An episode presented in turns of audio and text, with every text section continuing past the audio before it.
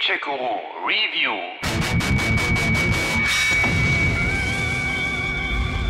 Montana. Big Sky Country. The Treasure State. Die Menschen haben viele Namen dafür. Gerade mal zehneinhalb Monate ist es her, dass Ubisoft den fünften Teil seiner Far Cry-Reihe herausgebracht hatte. Daher erinnern wir uns gut an Hope County und an den irren Prediger Joseph Seed und seinen radikalen Kult Eden's Gate. Und ich sah, dass das Lamm das erste der sieben Siegel auftat. Und ich hörte eines der vier Wesen sagen, wie mit einer Donnerstimme, Komm und sieh! Und ich sah. Das Ende der Geschichte ist bekannt. Falls nicht, eben mal kurz weghören. Spoiler-Alarm. Also am Ende von Far Cry 5 fallen Atombomben und verwüsten das Land, während sich Seed zusammen mit dem Helden, dem namenlosen Deputy, in einen Bunker retten kann. Game over. Wir sind alle Sünder. Jeder von uns.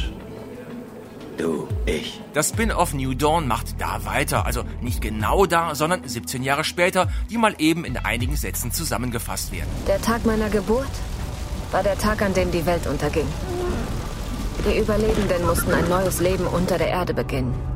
Oben gab es nur Asche und Kälte und Tod. Die das da erzählt, ist übrigens Kamina Rai, die Tochter von Nick und seiner Frau aus Teil 5, die wir damals im Rahmen einer Mission zur Geburt halsbrecherisch in die Klinik gebracht hatten. Nerdwissen halt. Scheiße, Heinz, ich bin echt beeindruckt. Jedenfalls hielt der nukleare Winter gerade mal sechs Jahre, dann wusch der Regen den radioaktiven Fallout fort, wohin auch immer, scheiß auf die Halbwertzeit, und das Land erholte sich ratzfatz. Aber ohne uns kehrte da oben das Leben zurück. Ich war sechs Jahre alt, als ich zum ersten Mal die Sonne sah. Der Anblick brach Mom und Dad das Herz. Na, kein Wunder, das wiedergeborene Hope County sieht aber auch allerliebst aus mit bunten Blümchen und plüschigen Häschen. Na gut, Ruinen gibt es auch ein paar, aber die sind schön bunt zugewachsen. Wir waren nicht die Einzigen, die überlebt hatten. Und langsam, aber sicher wurde unsere kleine Gemeinschaft größer. Es war nicht immer einfach. Doch für eine Weile hatten wir Frieden und Wohlstand. Aber Far Cry wäre nicht Far Cry ohne seine Oberschurken. Nach Vars, Pagan Min oder eben Joseph Seed folgen nun die Zwillingsschwestern Nikki und Lou, die mit ihren Highwaymen durchs Land ziehen und die Farmer terrorisieren. Diese beschissenen Zwillinge Mickey und Lou. Ich bin ihnen zum ersten Mal begegnet, als sie zu unserem Haus kamen. Sie meinten, es würde jetzt ihnen gehören.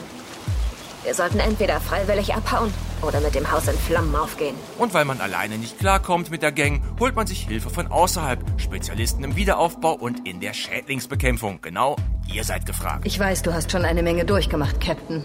Aber wir brauchen jede Hilfe, die wir kriegen können. Und im Moment bist das nur du. Im Großen und Ganzen bekommt ihr in New Dawn spielerisch erneut das, was es auch schon in Far Cry 5 gab, nämlich eine offene Spielewelt, verfeindete Fraktionen, gegnerische Posten, die es zu erobern gilt, tierische und menschliche Begleiter, jede Menge Fahrzeuge, Crafting, Schatz- und Ressourcensammelei, Prepper-Verstecke, die Jagd auf wilde Tiere, Koop-Play und dergleichen mehr. Soweit, so bekannt, so Ubisoft. Das kannst du laut sagen. Dafür, dass New Dawn dann aber zum Glück keine exakte Kopie von Far Cry 5 ist, sorgen zum Teil ein paar vorsichtige neue Ideen, zum Teil auch Verbesserungen und Erweiterungen von bestehenden Features.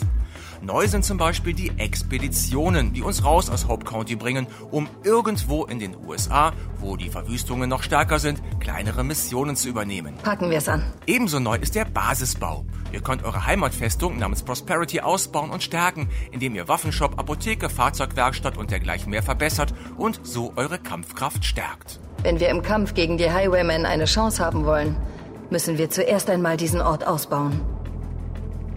Wir haben verschiedene Einrichtungen, die Prosperity voranbringen können. Dort kannst du zum Beispiel Waffen und Fahrzeuge herstellen, Heilpflanzen kultivieren und vieles mehr. Gegnerische Außenposten können jetzt auch mehrmals erobert werden, indem man sie einfach nur plündert und dann wieder dem Feind überlässt. Dadurch werden die immer stärker, bieten aber auch mehr Beute. Du hast es geschafft. Gute Arbeit.